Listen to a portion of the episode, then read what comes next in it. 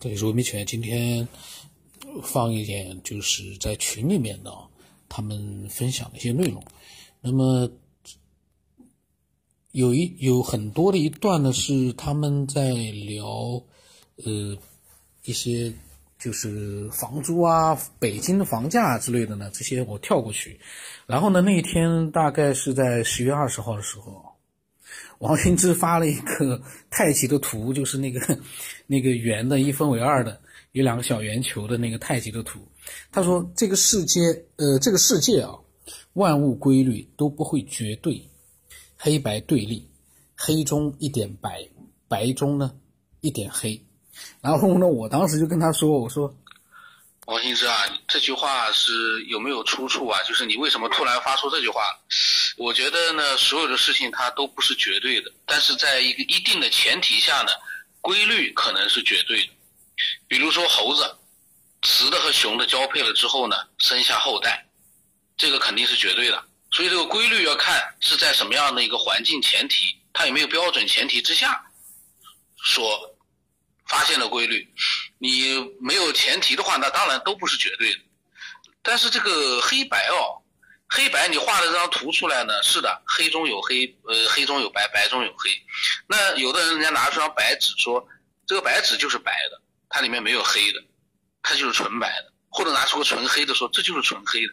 所以这个 这个东西，就凭人怎么说了，这些东西都比较，呃，就是说不是那么具体，就是看人怎么说了，人。这个就是哲学。我呢，估计也是挺让他们头疼的。本来这个图呢也挺好的，王羲之讲那句话也挺好，但是被我一说呢，好像就变味了。呃，那么我我讲，我说这个王羲之是半个哲学家。那么王羲之就开始发了一些文字啊，他说，大脑也是如此，左右脑对立的，又互为用。思考逻辑的生活与社会。如无情感与爱共同存在，是不可能存寂的。他写的这个词，用这个句子呢，说实话都有点含糊，这个都有点含糊。这也是王羲之的本事啊，他永远不是不能把一件事情说得很明白。嗯，但是其实呢，从呃就是录音的这个这个节目的角度来说呢，说的越清楚越好。越含糊呢，当然也会让人引人遐思。但是呢，这个 让人怎么怎么去想呢？那么他继续说啊，他说情感存在的模式也必须理性的存在为用。哎呀，他这个我也没明白这到底啥意思。他说在可能里面有错别字，有可能。他说在科学主导的社会，人是很理性的存在，但内在深藏一点真情。这也符合阴阳法则。或许在科学的大背景下，人反而从科学中觉悟出真爱的本质。这世界开了个玩笑：当人们过于科学时，真爱却在社会与人心中开放。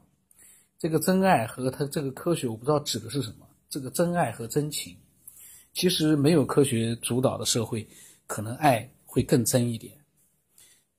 难道就没有真爱吗？就没有真情吗？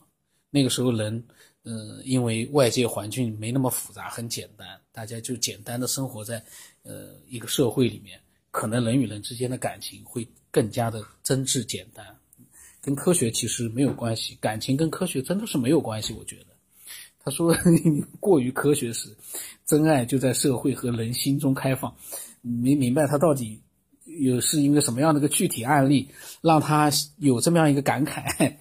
那么他说啊，谈到了古代了。他说，古代的伦理道德的教化反而使人心变得冷漠和虚伪。这个我觉得，伦理人的冷漠和虚伪是伦理道德的教化的原因吗？人没有伦理道德的教化的话，人会真正的去爱吗？那不就是动物吗？动物是没有伦理道德的教化的。那个动物的爱，当然我们很多动物的爱也是很打动人心的，很多动物的爱啊，也是母性啊那种小孩子对父母啊，那那个也是很打动人心的。但是毕竟他们跟人的有了伦理道德之后的教化的爱，其实是有区别的。我不知道他怎么会得出这样一个结论：古代的人心是冷冷漠和虚伪的。古代难道冷漠和虚伪是一个常态吗？古代如果说是这样一个常态的话，它怎么发展到现在这样一个呃现在的一个现代社会呢？这个我不知道他是哪里得出来的结论哦。然后他说啊，战争不断，事与愿违。社会大面积的讲伦理，内在却产生了务实和残忍。老天真会开玩笑。呃，说实话，社会大面积的讲伦理，其实可能现代社会比古代更大面积，因为古代社会文化普及的还不够，很多人是没有文化的，那个伦理呢没有办法去，呃，只能靠实践去传授，这个是传记这个伦理。现在才是大规模的教育。但是这个嘴头上的教育，反而我觉得啊，没有古代的那个，呃，这个人这个言传身教嘛，身教更，我觉得啊，可能更更有效一点。所以王羲之所讲的这些古人的这个冷漠虚伪啊，古代社会冷漠虚，这个我不知道他是从何而来的这样一个结论，我觉得很有点莫名其妙。然后他说呢，阴中一点真阳，阳中一点真阴。事物规律逃不开，这个是从哪得来的一个结论？还是引用了一句话？然后他说：“从白中练就一点真黑，白为黑所用，成就一点真黑。这个莲花出于淤泥，不也是阴阳之理吗？这个莲花出于淤泥，哎呀，这个东西跟阴阳扯也要扯出点这个。”脉络出来，你不能直接就来一句，不也正是阴阳之理吗？呃，然后他说，干一行没有爱一行的，都是怕。这个我也觉得，我我这个是，其实他说一句，我评一句呢，呃，不是很好，但我真的是想讲，这都不是绝对的。就像他讲的，前面都还在讲呢，事事都没有绝对。谁说干一行没有爱一行的？我做的事，我就觉得我挺爱的。但是你帮人家打工的话，人家拼命的指挥你去干，你可能会怨，但是你要自己为自己做，做自己感兴趣的事情，感兴趣的行业，你怎么会去这个不爱他呢？都是怕的。他说，他说都是怕。他说，女人的内在却是刚强的，天意造化捉弄人。他呢，都是一句一句的这个金句啊。但是这个金句，我也不知道他从何而来的一些这个结论。女人的内在是刚强的，可能有的女人内在是刚强的。或者说，一部分女人是内在是刚强的，难道男人的内在就都是软弱的吗？或者说，女人的内在就没有软软弱的吗？嗯，他就说：“他说无中生有，一生二，二生三，三生万物。”他说：“不止于思考和情感，超越二元，回归一元与空，内外为一体。若看破外相。”即可放下自我，自我解脱而不着外相。这个呢，哎呀，我也不知道他这个这些话可能是这样的。王羲之可能是看了什么书，或者说是他的师傅呢跟他传授了一些什么样的一些呃道法，那么他呢就把那一些句子呢发上来了。但我个人觉得啊，这些句子在你没有理解它之前，就像我不理解的时候呢，都是一堆废话。但是你要想让人家觉得它不是废话，是有道理的一些金句，那你就要做一些详细的论述了。有的时候一句话你可能要论述二十分钟了，否则的话光发一些句子，那我看《论语》看古代的书籍多呢，现代的一些经典名著也多呢，就是说这种哲学类的很多，那每个人的感悟不一样，如果光是。干巴巴的发一些这个你觉得有用的句子上来的话，不如你去把它分享出你自己个人对它的理解，那可能更好。我个人觉得。那么我呢给他发了给大家呢发了个链接，是美国的媒体呢质疑活体人头移植手术，因为这个活体人头的移植手术需要接驳呃百万神经的连接，因为当时不是有一个中国好像和外国的在搞了一个。那个人头的遗址嘛，当时还挺热门的。那么王兴之说呢，刚接好要观察几年。我跟他讲，我说这个呢给了我一个灵感，大开脑洞。其实我们一直所谈论的灵魂和肉体，如果说我们的灵魂能够独立存在的话，真的是有灵魂的话，以后其实可以制作出一个跟我们就是一模一样的肉体。这个肉体呢，呃，从形状各方面跟我们是一模一样，只是呢比我们更健康。然后呢，我们可以把我们的灵魂灌输进去，那就不存在一个换头了。我们就是直接把灵魂换进更健康的一个机体里面去。那个就牛了，因为我们需要的就是灵魂和感觉嘛。只要这个机体有我们的感觉，那就绝对是可以的。人无非就是一个，就是呃，这辈子一个记忆记忆体吧，啊，储存库吧，啊，这是一个。还有一个就是呃，所谓的那个叫什么 D 八，D 八是阿赖耶识吧，就是一种种子吧。啊，情绪的种子在啊，为这几种东西吧，呃，这几种东西如果说能够能够那个储存的话，那么这个机体应该不是问题吧？这这应该都不是问题。如果把这个东西能换在一个人造的一个机体上，啊，它那那就成功了。那问题能做到吗？嗯，你说换头的话，现在也不知道啊。呃，还在观察中呢。那他能存活多久啊？他是否说接完头的话能扭转命运呢？也许这个人的命，也许是，比如说，王兴之呢，他也没看，他以为那人换头成功了，其实呢是用那个尸体在换头做了一个做了一个演练，根本就没有换头成功的事情。所以呢，王兴之他也没有看那个新闻的内容。他就以为是有人换头术成功，换头术成功那还得了？这个世界立刻被颠覆了，因为 人头都可以换身体了，那还得了？我认为啊，换头术在呃可以预见的未来这段时间是不可能成功。一旦换头术成功，这个世界就可怕了，因为很多人会通过换头来满足他们很多这种。延续生命的这样的一个欲望，那是很可怕的。但是呢，上帝不是说上帝那个文明在创造生命的时候，似乎他已经考虑到了呃各种各样的可能性，他就让你没有办法自己去做成这件事情。现在理论上说，呃，再复杂的事慢慢都会变成现实。但是呢，这个我觉得在一定的阶段之内还很难去做到的。那么。可能这么他这么转移啊，能让他活下来，可能也是命运注定，他死不了，对吧？你本来不愿意动手术，他也死不了。动完手术呢，哎，可能他活的时间也就跟你那个命运的时间估计也差不了多少。难道真的能扭转命运啊？那这个如果真能扭转命运的话，那整个宇宙规律都不是被他颠覆掉了吗？这这可能吗？能量不是守恒原则吧，对吧？你，呃，得到一点一些东西，必然失去一些东西。那就算你的生命延长了，在它在其他的层面，比如在灵魂层面或者在内在层面，它会不会失去某些东西呢？我觉得没有那么好的事情，呃，不可能说，呃，这个宇宙这种规律完全被它那个逆转了，这我觉得是不可能的事情。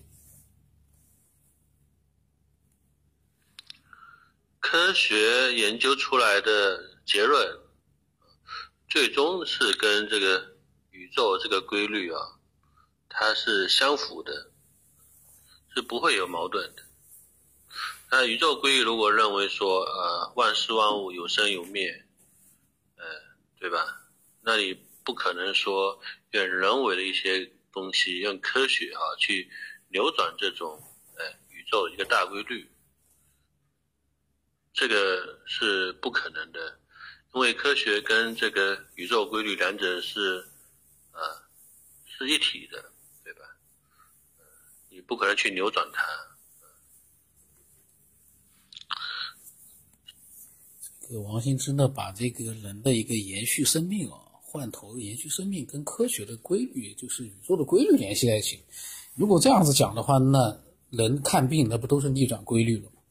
人很多人古就从古代开始，有人就是起死回生了，有的人得了这个重病了，但是呢，被这个名医一治，对吧？扁鹊华佗一治，妙手回春，他不是逆转？难道这个都是改变了宇宙规律吗？这个不，这个我觉得啊，这个跟宇宙规律，我们的生命的一个这样的一个呃变化，或者是这个逆转，跟宇宙的规律没有关系的。嗯，这个不是逆转宇宙规律，它只是逆转了自己的一个身体的一个状态。比如说，我们本来有的人他是的，他得了这个癌症了，后来呢，他突然之间又好了，很奇怪的，他也不知道怎么治好，因为现在想真正的去治，可能还很难治。可是有的人呢，战胜了癌症，这个确实也有。难道他是逆转的规律吗？或者王羲之可能又在讲，这就是他本来命运就是这么安排的。那。命运就是这么安排的。那他换头术成功了，他又活下来了，他可以一直换头，一直可以成功，那不也是命运的安排吗？照这么讲的话，这个所有的一切都不稀奇，都是命运的安排，那就不存在一个逆转，没有逆转，这就是命运的安排。可是我觉得命运能安排这么多，呃，命运这个命运这两个词也是，呃，我感觉啊也是很有内涵的。这个命运到底代表着什么？是有人在主宰整个这个地球人类的一切呢，还是地球人类在被创造出来之后，他们通过自己的一些呃这个变化，不断的这个进化演化，让自己有了一些自主的呃进行自己的一个身体的或者说是一个社会的这样的一个改造。这个命运是自己创造了一部分，或者说呢，高等文明给了你创造自己命运的这样的一个能力，只是你现在我们现在的能力还没有达到最高的那个等级，所以呢，有的时候我是觉得啊，嗯，希望更多的人呢都来分享一些自己的想法，就是我们的想法啊，呃，可能有的时候我在发表我的想法的时候呢是。比较直白了一点，但是呢，嗯，人嘛，在你搞脑子的时候，你也得要有一些比较清晰的一些呃这个逻辑说服力。如果你说出来的话，嗯，被我在录节目的时候是随机的，我就这么随机的没有经过思考，我就能提出了自己的一个呃这个不同的意见，那么你就可以顺着我这个不同的意见，你去想更多。更有说服力的一些内容，不断的，嗯，改进自己，因为我觉得这个啊，这个就是一个不断的在做一个进步的。如果就是王兴之听到这一集啊，他有了更多的一些想法，他能表达的更清楚的话，那他就是在改改变自己。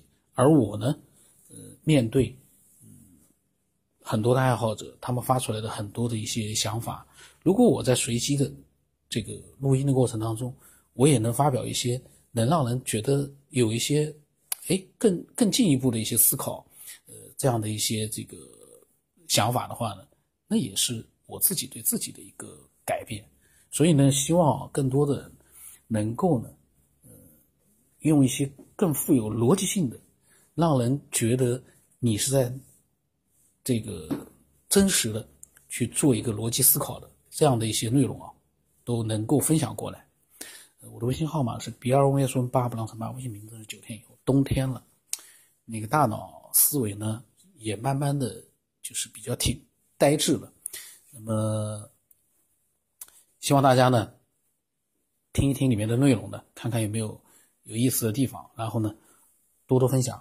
还有很多的爱好者的一些分享呢，我陆续的录吧，因为最近呢我一直在搞我的这个，除了。自己的事情之外呢，我就是在呃构思我的那个小说里面的故事，那个还真的是一个非常费神的一个创作。你每天要去创作，真的是很累。你说它是业余的事情，它是占据了我好多的时间，我这个大脑都被它占据掉了。所以呢，有好多的录音我会陆续的会录出来。其实每一次录音呢，呃，也都是一次对我来说，嗯，都是一次。非常有意思的一个嗯改造吧，对自我的一个改造。我在想，如果说每一个分享者都能用这种方式改造自己的话，那也是蛮牛的。那么今天就到这里了。